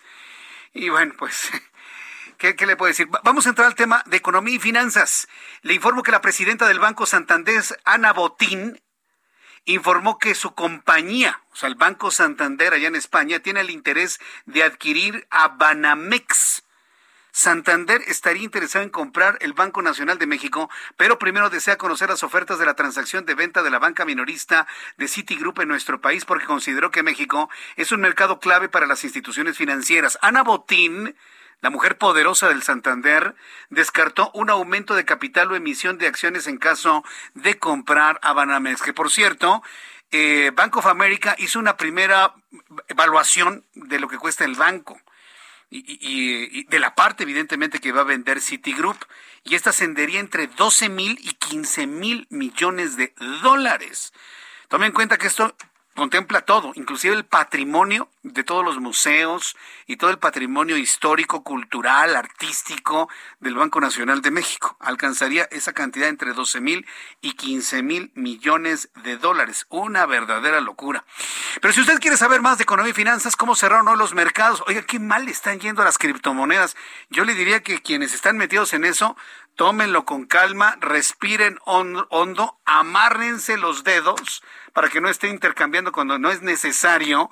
Mercado de las criptos, los mercados financieros en el mundo golpeados el día de hoy. Economía y finanzas con Héctor Vieira. La Bolsa Mexicana de Valores cerró la sesión de este miércoles con un avance del 0.49%, equivalente a 252.13 puntos, con lo que el índice de precios y cotizaciones, su principal indicador, se ubicó en 52.034.80 unidades, con lo que sumó su cuarta jornada consecutiva al alza. En Estados Unidos, Wall Street cerró con ganancias generalizadas luego de que el Dow Jones avanzó 224.09 puntos para llegar a 35.629.33 unidades. Por su parte, el Standard Poor's ganó 42.84 puntos que lo colocó en 4.589.38 unidades, mientras que el Nasdaq sumó 71.54 puntos para situarse en 14.417.55 unidades. En el mercado cambiario, el peso mexicano se recuperó 0.24% frente al dólar estadounidense, al cotizarse en 20 pesos con 20 centavos a la compra y en 20 pesos con 54 centavos a la venta en ventanilla. El euro por su parte se cotizó en 23 pesos con 9 centavos a la compra y 23 pesos con 25 centavos a la venta. La encuesta del Banco de México sobre las expectativas de los especialistas en economía del sector privado ajustó del 2.77 al 2.20% su pronóstico de crecimiento económico para México este año, mientras que para 2023 el ajuste fue del 2.15 al 2.10%, con una ligera alza del 2 al 2.10% para 2024. El subgobernador del Banco de México, Jonathan Heath, anunció que la institución seguirá con el ciclo de alzas en la tasa de referencia, la cual podría elevarse 25 o 50 puntos en febrero, con el objetivo de acompañar a la Reserva Federal de Estados Unidos, que prevé elevar su tasa en marzo. El Instituto Nacional de Estadística y Geografía informó que durante enero las ventas de automóviles nuevos sufrieron una caída del 3.8% en comparación con el mismo mes del año pasado, con un total de 78.585 unidades comercializadas, su nivel más bajo desde 2012 cuando se vendieron 75.297 vehículos. El Consejo Coordinador Empresarial advirtió que la política federal de la industria eléctrica y las discusiones sobre la reforma en la materia tienen detenidas inversiones por más de 40 mil millones de dólares, al señalar que la Comisión Federal de Electricidad no ha ampliado lo suficiente la red de transmisión. Informó para las noticias de la tarde Héctor Vieira. Gracias, gracias Héctor Vieira por la información de la economía y las finanzas el día de hoy. Bien, en otras noticias, la Fiscalía de Quintana Roo abre investigación por el ataque al, al periodista Nezahualcóyotl Cordero. Alejandro Castro, Castro, que es nuestro corresponsal en Quintana Roo, nos tiene la información. Adelante Alejandro, gusto en saludarte. ¿Qué tal? Muy buenas tardes. Un saludo al auditorio. Efectivamente, la Fiscalía General del Estado de, Quintana Roo informó que ya se inició, ya se abrió una carpeta de investigación por el ataque contra el periodista y director del portal CG Noticias, Nezahualcóyotl Cordero, quien fue agredido afuera de su domicilio ayer martes primero de febrero. En un breve comunicado, la dependencia detalló que de acuerdo con los primeros datos, se intentó privar de la vida al reportero.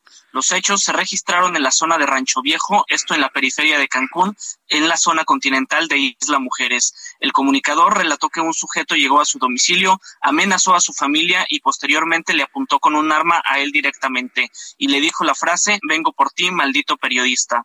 De acuerdo con su versión de los hechos, cuando el hombre iba a disparar el arma, esta arma se encasquilló, lo cual le permitió forcejear y ganar tiempo para que los vecinos salieran en su ayuda. El agresor finalmente fue linchado por los vecinos de la colonia. Nesa, como se le conoce al reportero, está inscrito en el Mecanismo Federal de Protección a Periodistas y Defensores de Derechos Humanos. Cuenta con un botón de pánico y señaló que ya había recibido amenazas previamente. Es la información que hay desde Quintana Roo. Muchas gracias. Y bueno, ¿qué, va a pasar ahora? ¿En dónde está resguardado en su casa? ¿Le están dando protección? ¿Qué, qué es lo que sucede en este momento? El, mecanismo de protección a periodistas ya se comuniqué con él, según indicó. Asimismo, las organizaciones Artículo 19 y Reporteros Sin Fronteras están dando seguimiento a su caso para, eh, bueno, verificar si es necesario que salga de su domicilio o que tome algunas otras medidas cautelares como seguridad privada. Y también su familia, me imagino que están recibiendo todo el tipo de apoyo, ¿no? Sí, es correcto. Pues además esta mañana apareció una eh, en el centro de la ciudad una manta con un mensaje eh, pues, presuntamente de un grupo del crimen organizado que relacionaba estos bueno, este ataque al, periodista. Entonces, eh, bueno, esa investigación todavía no, no se profundiza, pero hay ahí una alerta, una amenaza que, que, bueno, estarán viendo con el mecanismo para garantizarle seguridad a este periodista y a su familia, como bien menciona. Correcto, muchas gracias por la información. Gracias a ustedes, buena tarde. Gracias, que te vaya muy bien a nuestro compañero corresponsal en Quintana Roo. Bien, cuando ya son las siete con dieciocho, las siete con dieciocho horas del centro de la República Mexicana, oye, yo le quiero pedir, por favor, que le suba el volumen a su radio, por supuesto. Suba el volumen a su radio para escuchar nuestro invitado del día de hoy, gran amigo de nuestro programa de noticias, también en lo personal, un extraordinario político, una extraordinaria persona, también es un extraordinario conocedor de la música. A ver si algún día me toca platicar, que, nos oriente un poco con su gusto musical. Javier Lozano está con nosotros hoy aquí en el Heraldo Radio, vocero para la defensa política del gobernador de Tamaulipas. Mi querido Javier, bienvenido a tu casa, mi querido amigo, bienvenido, gusto saludarte. Muy buenas noches, mi querido Jesús entro como pavo real, no quepo en la puerta, qué pero qué presentación. Oh, ya hace mucho que no te saludaba, querido. Eres muy generoso, eres un tipazo, te agradezco mucho tus conceptos. Sí, un día de estos, un día de estos, es un viernes así más relajado. Ándale, buena idea. Invítame al programa para platicar de música. Hablamos de música, sí. Hablamos un poco de esto y vamos, para involucrar a más público, hay que, que de pronto se le tiene miedo porque hay distancia ante la dificultad de entender pues la complejidad, la historia, la teoría, no sé qué, pero no está tan difícil y verdaderamente es una delicia estar navegando dentro de la música como parte de la vida. Sí, porque fíjate que exactamente es parte de la vida. Yo creo que hay mucho más mundo.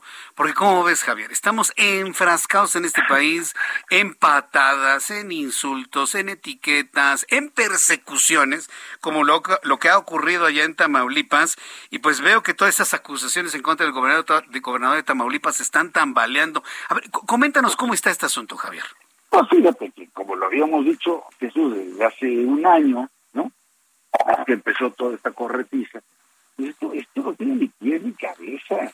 O sea, quisieron armar todo un entramado, ¿no? Entre empresarios, el gobernador, la parte fiscal, que si el impuesto de entrada, que si el origen implícito, el lavado de... Javier, me, están diciendo que no se está escuchando muy clara tu comunicación ah, en FM.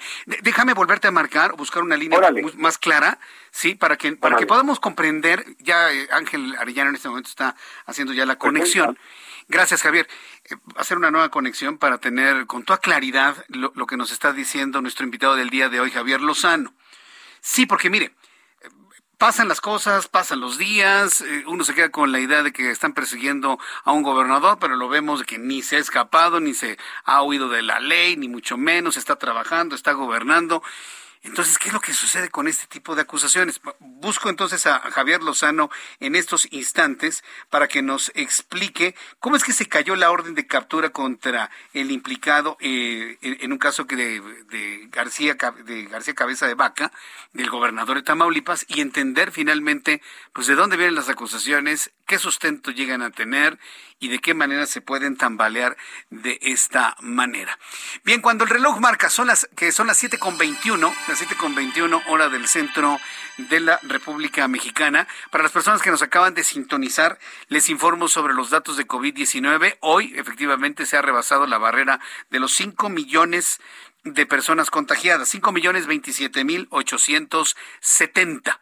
Y al ratito le voy a tener todos los detalles porque ya tengo a, a Javier Lozano. Javier, ¿ya me escuchas bien?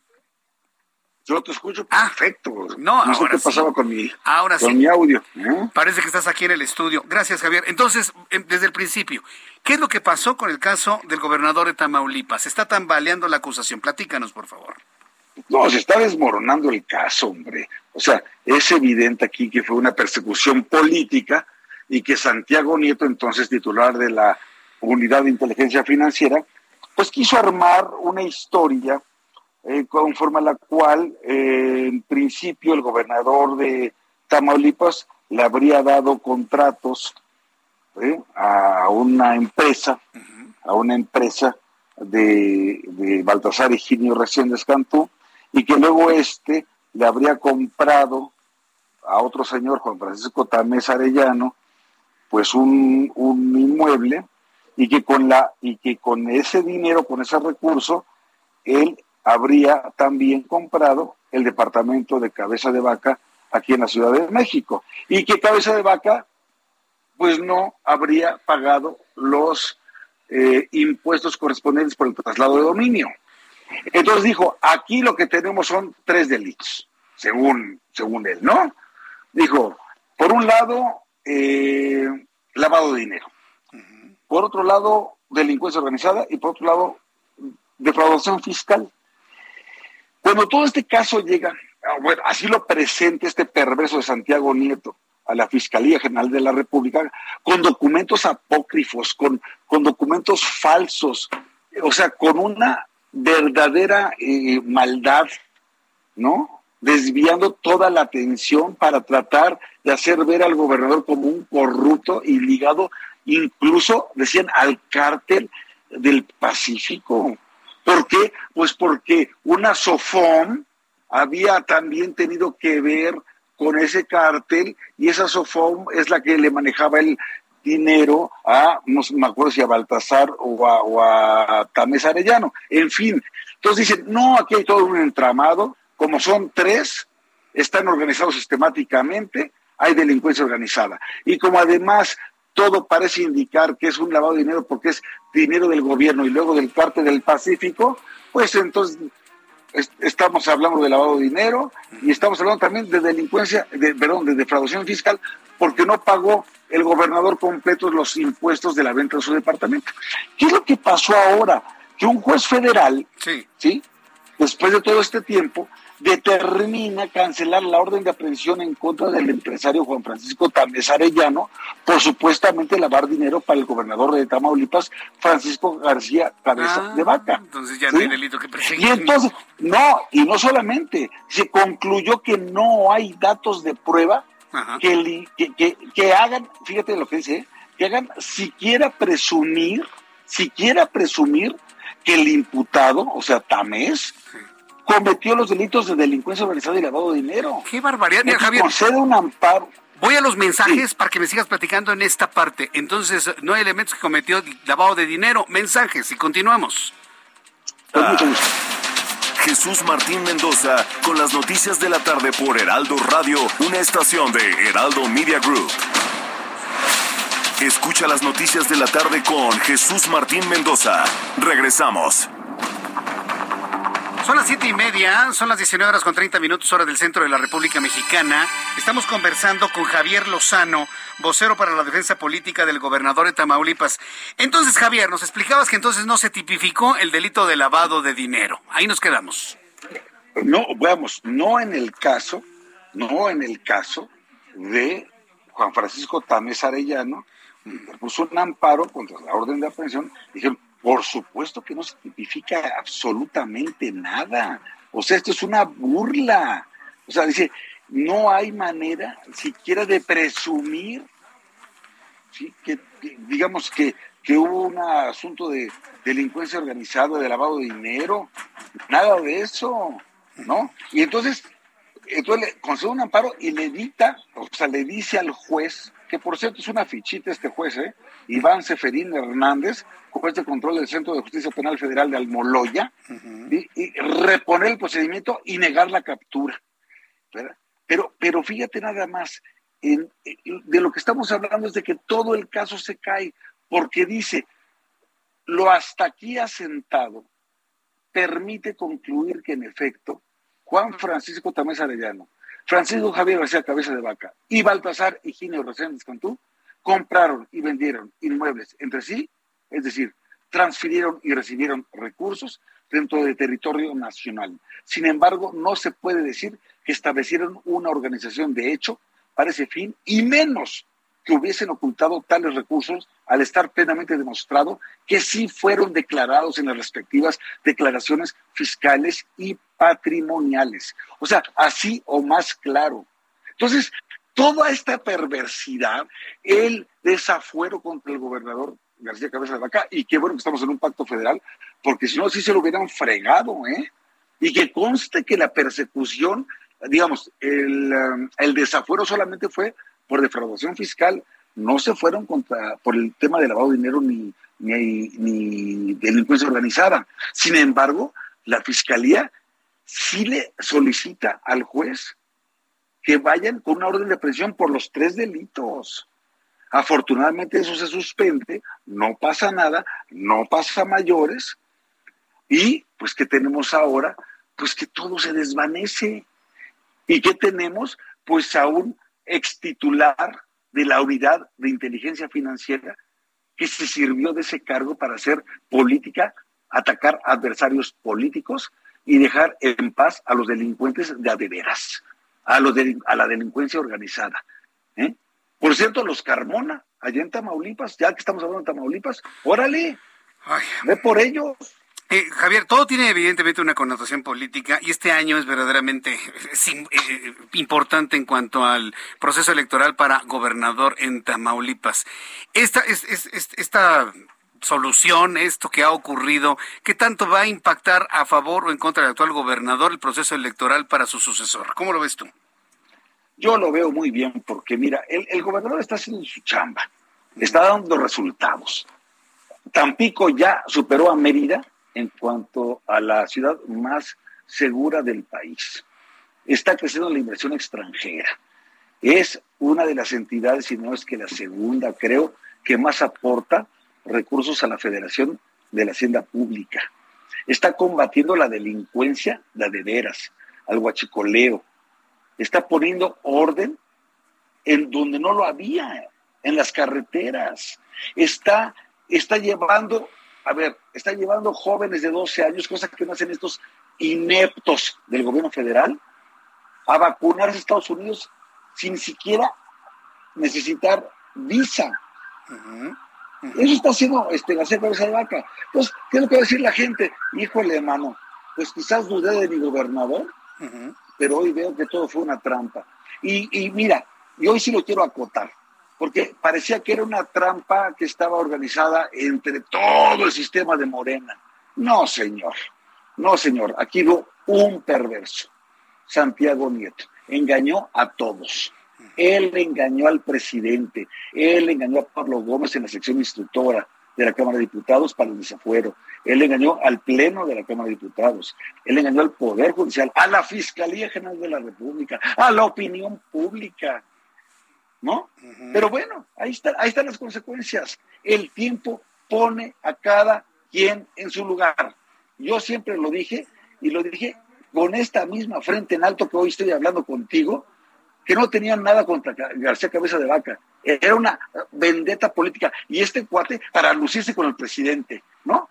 Ah, mire, presidente, aquí le traigo así la cabeza de Salomé, ¿eh? para que vea que sí soy un chingón y que mire cómo aquí este, usted tiene una victoria a su favor. No, señor, la unidad de inteligencia financiera se tiene que dedicar, y por eso está en Hacienda, por eso no está en la Fiscalía General de la República, está en Hacienda para que en coordinación con gobiernos de otros países, señaladamente de los Estados Unidos, pueda seguir la ruta del dinero, pero del dinero mal habido, no de la gente. A ver, ahora, sí, muy, o sea, muy escrupulosos con el pago de los impuestos de la venta de un departamento aquí en, este, en Santa Fe, en la Ciudad de México, y con un departamento en Houston del hijo del presidente, no con la con la pareja que dice, al parecer tiene dinero, brujo.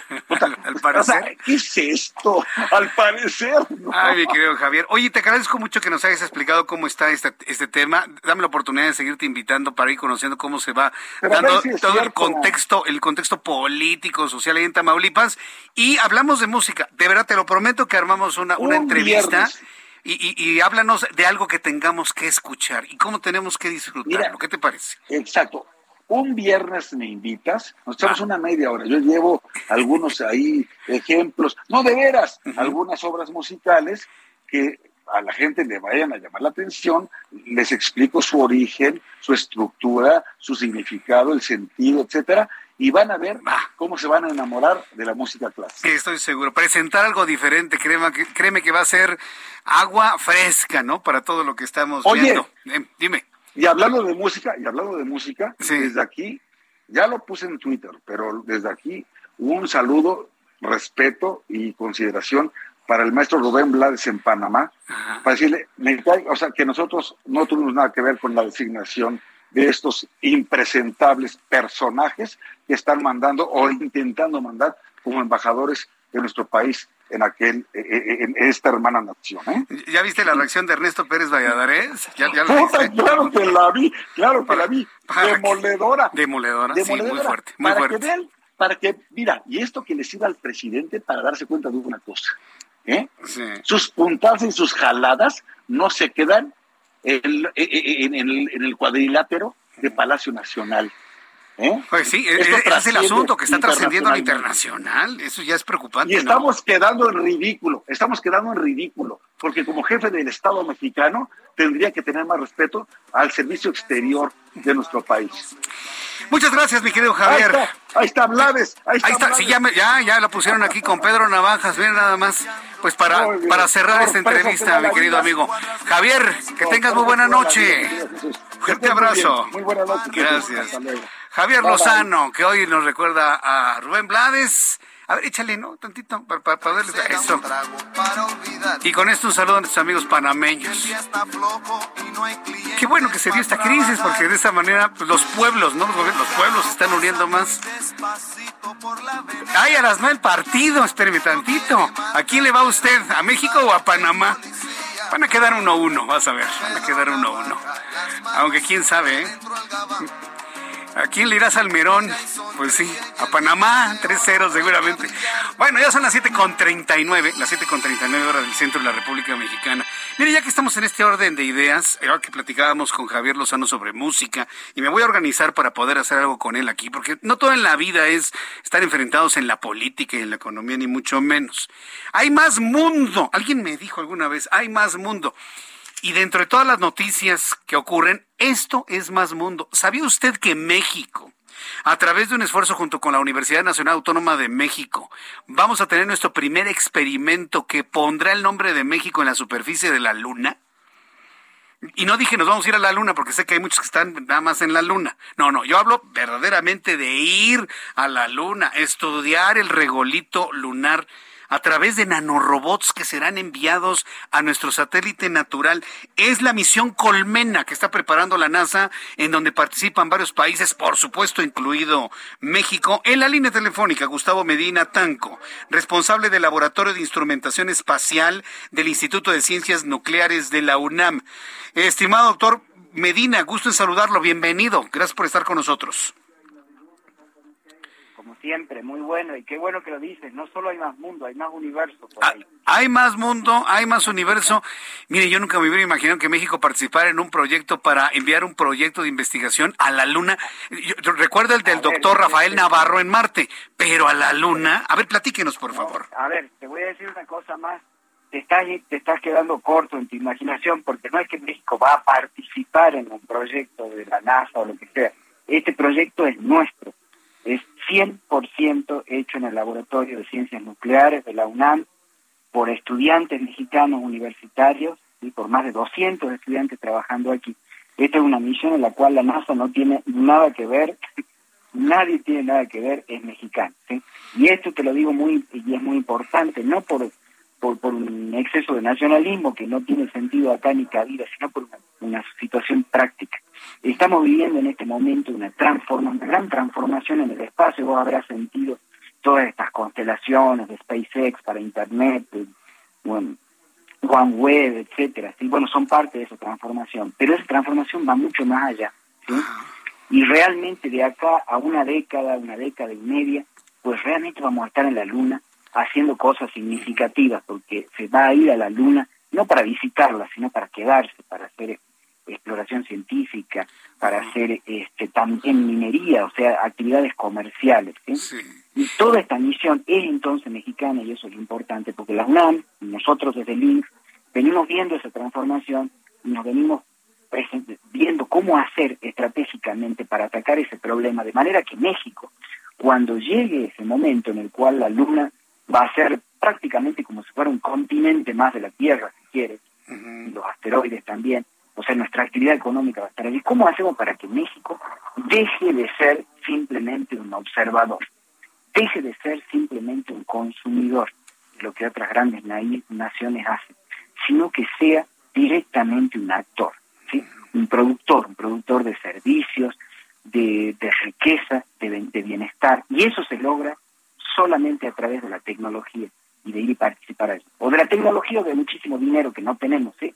pero tenemos inteligencia en nuestra juventud que hay que aprovecharla y eso es lo que hacemos de la Entonces, en esta, esta misión lo que es, lo que hace es plantearse, y esto nos lo planteamos hace cuatro años y medio cuando comenzamos con esta misión, es de buscar ese nicho para México en ese mundo que se viene, que se avecina, y lo que vimos es que lo mejor era casualmente prepararnos para enfrentar, por ejemplo, cosas como prospección en la luna, prospección puede ser prospección minera, no ir y buscar minerales, o inclusive minería directamente de una serie de, de, materiales que hay en la luna y en asteroides que van a ser fundamentales para la Tierra y que van a producir gran riqueza para aquellos que tengan la tecnología para hacerlo. ¿sí?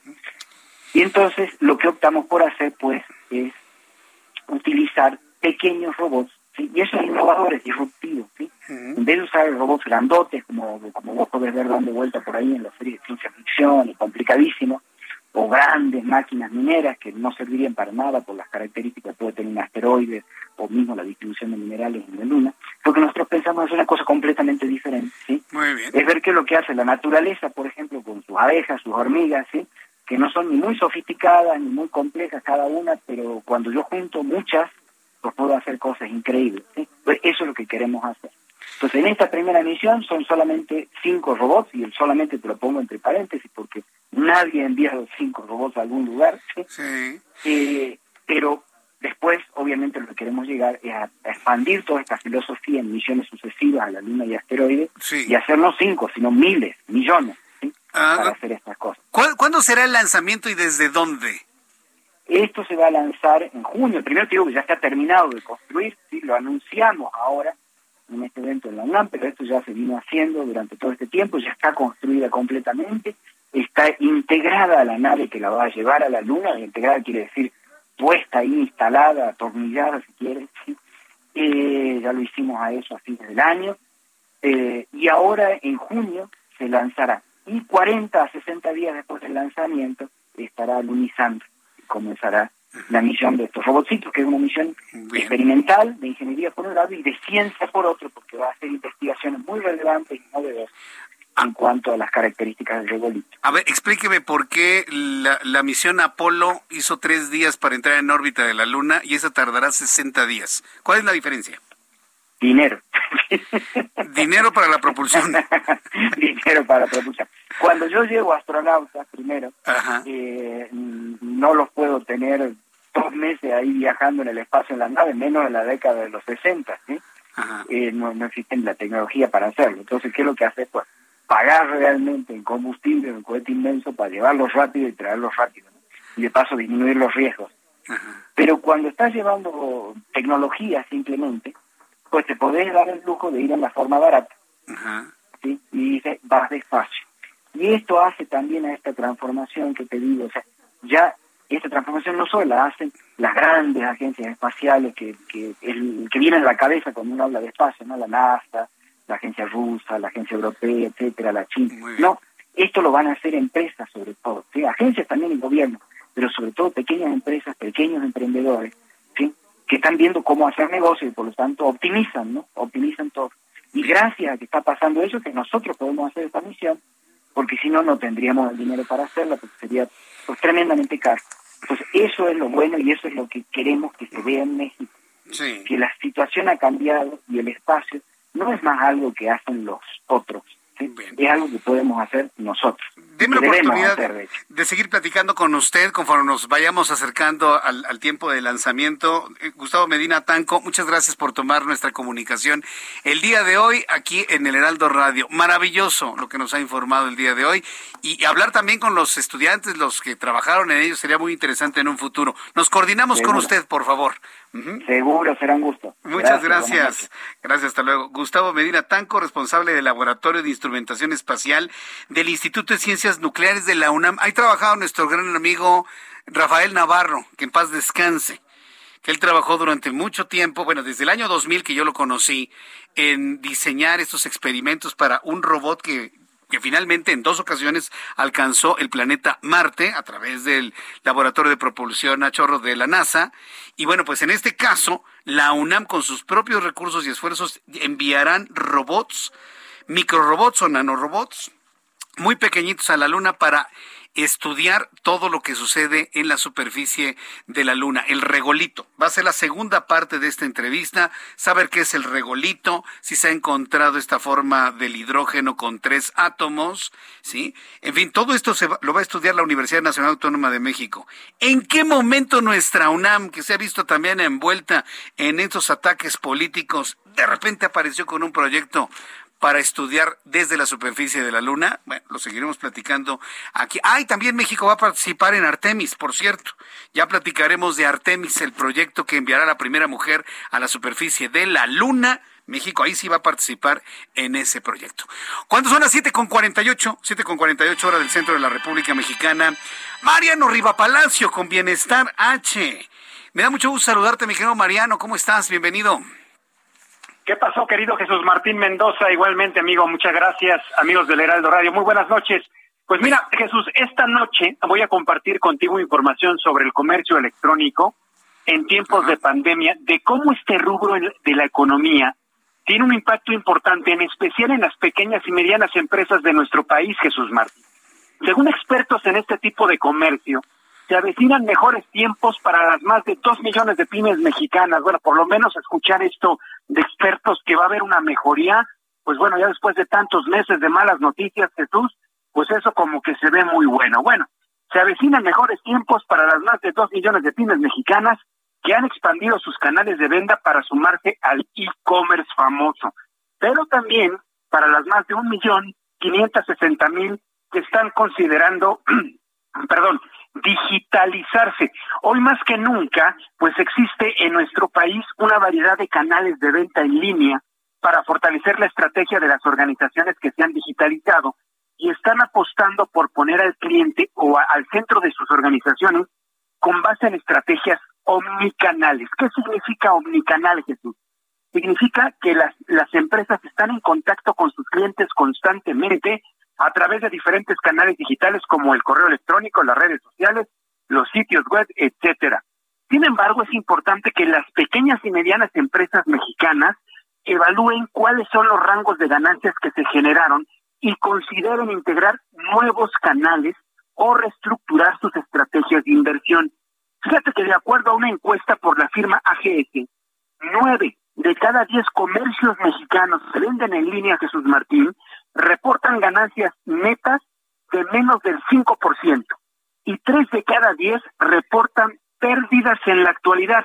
El 80% de los negocios encuestados también expresan un gran descontento por la tardanza en recibir el dinero de sus ventas, que puede llegar a ser de 30 hasta 45 días, mientras que el 78% considera el no tener un contacto directo con el cliente comprador que es un factor determinante en su estrategia de comercio electrónico. Si bien es cierto, Jesús Martín, que antes de la llegada del COVID-19 el comercio electrónico llevaba un avance importante, pues la forma tradicional de adquirir bienes y servicios seguía prevaleciendo, es decir, la gente acudía directamente, tú y yo íbamos a comprar un bien o servicio directamente a la tienda, con la llegada de la pandemia se aceleró el proceso digital las compañías han centrado la mayor parte de sus esfuerzos en el cliente y en la experiencia de los usuarios, dice este reporte, por lo que hoy en día el usuario final tiene mayor confianza en realizar una transacción de compra en línea, pero también es muy común que realice la búsqueda de un producto en tres sitios. Ese es el promedio, Jesús. una persona busca un producto por lo regular en tres sitios antes de determinar su compra, sobre todo para comparar precios, calidad y tiempos de entrega. Así que Jesús Martín y amigos del Heraldo Radio, el comercio electrónico llegó para quedarse y todas, y todas aquellas pequeñas y medianas empresas mexicanas que estén por adoptarlo deben considerar estrategias y canales de marketing adecuados para ser exitosas. De lo contrario, Jesús, podrían quedarse en el pasado y podrían quedar. Yo no sé si tú compres eh, en el comercio en línea, Jesús, y lo haces no sé cuántas veces eh, lo, lo, hagas, y si esto que dice este estudio sea un, lo que refleja en lo general, Sí, una o dos, tres veces, sobre todo para comparar precios. Sí, pero te voy a decir una cosa, yo comparo precios, he tenido muy buenas experiencias y muy malas experiencias ¿eh? en el comercio en línea, ¿eh? completamente, y me acaba de pasar en este momento, no estás tú para saberlo ni yo para contarlo, pero me acabo de comprar un equipo de audio, ¿sí? Y el display venía roto. Entonces, mm. mira, viene roto. La plataforma donde lo compré fue Amazon. Eh, tengo todas las garantías y todo lo que tú quieras, pero se pierde tiempo. O sea, no es como ir a la tienda, oiga, me lo cambia, fíjese que salió roto o no funciona, ya te lo cambian en el momento, te devuelven tu dinero. No, aquí tengo que esperar a que Amazon se contacte con el proveedor. El proveedor que me conteste, que el proveedor me envíe una guía de envío a través de FedEx eh, y esperar ahí o que me lo cambie o que me revuelva el dinero. Y ese proceso va a tardar como 15 días. Esa es la parte que no me gusta tanto, ¿eh? Y mira, Jesús Martín, estás hablando de una tienda enorme como lo es Amazon. ¿Estás de acuerdo? Sí. Aquí el dato que te estoy dando son de pequeñas y medianas empresas mexicanas, la mayoría ya con enorme éxito, precisamente por estar analizando este tipo de situaciones, esta última que te pasó a ti, que no le suceda a más gente. Esto va a lograr que muchas empresas mexicanas, debido a la pandemia y con problemas económicos, no quiebren, precisamente para evitar estos problemas directos con sus clientes y entonces confíes en la empresa y le sigas adquiriendo productos vía electrónica. Esa es la diferencia a veces con las grandes corporaciones. Vaya, pues Mariano, compártenos tus redes sociales para que el público te pueda compartir experiencias que han vivido con el comercio electrónico, que te sigan y conozcan tus temas. Mariano, adelante. Gracias, amigo. Twitter, estamos verificados, arroba JM Rivapalacio, JM Rivapalacio, estamos para servirles. Facebook, Mariano Riva Palacio Yáñez, yo directamente respondo cualquier inquietud, Jesús Martín. Correcto, Mariano, nos escuchamos la próxima semana. Un fuerte abrazo y gracias por estar siempre presente aquí en el Heraldo. Gracias. Así lo hacemos, amigo. Muy buenas noches. Hasta luego, que te ve muy bien. Mariano Riva Palacio, con esta información. Hemos llegado al final de nuestro programa del día de hoy. Bueno, así de rápido, se nos fueron dos horas de noticias. Ya ni hablamos de tamales. Bueno, un poquitito ya al principio. Por lo pronto, yo le deseo que en esta reunión familiar del Día de la Candelaria verdaderamente lo disfruten. A nombre de este gran equipo de profesionales de la información, le deseo que tenga una extraordinaria noche. Continúa con la programación del Heraldo Radio y Heraldo Televisión. Nos encontraremos mañana a las 2 por el 10. A las 2 de la tarde por el canal 10 de su televisión, 6 de la tarde Heraldo Radio. Yo soy Jesús Martín Mendoza por su atención. Gracias. Y que tenga usted muy buenas noches.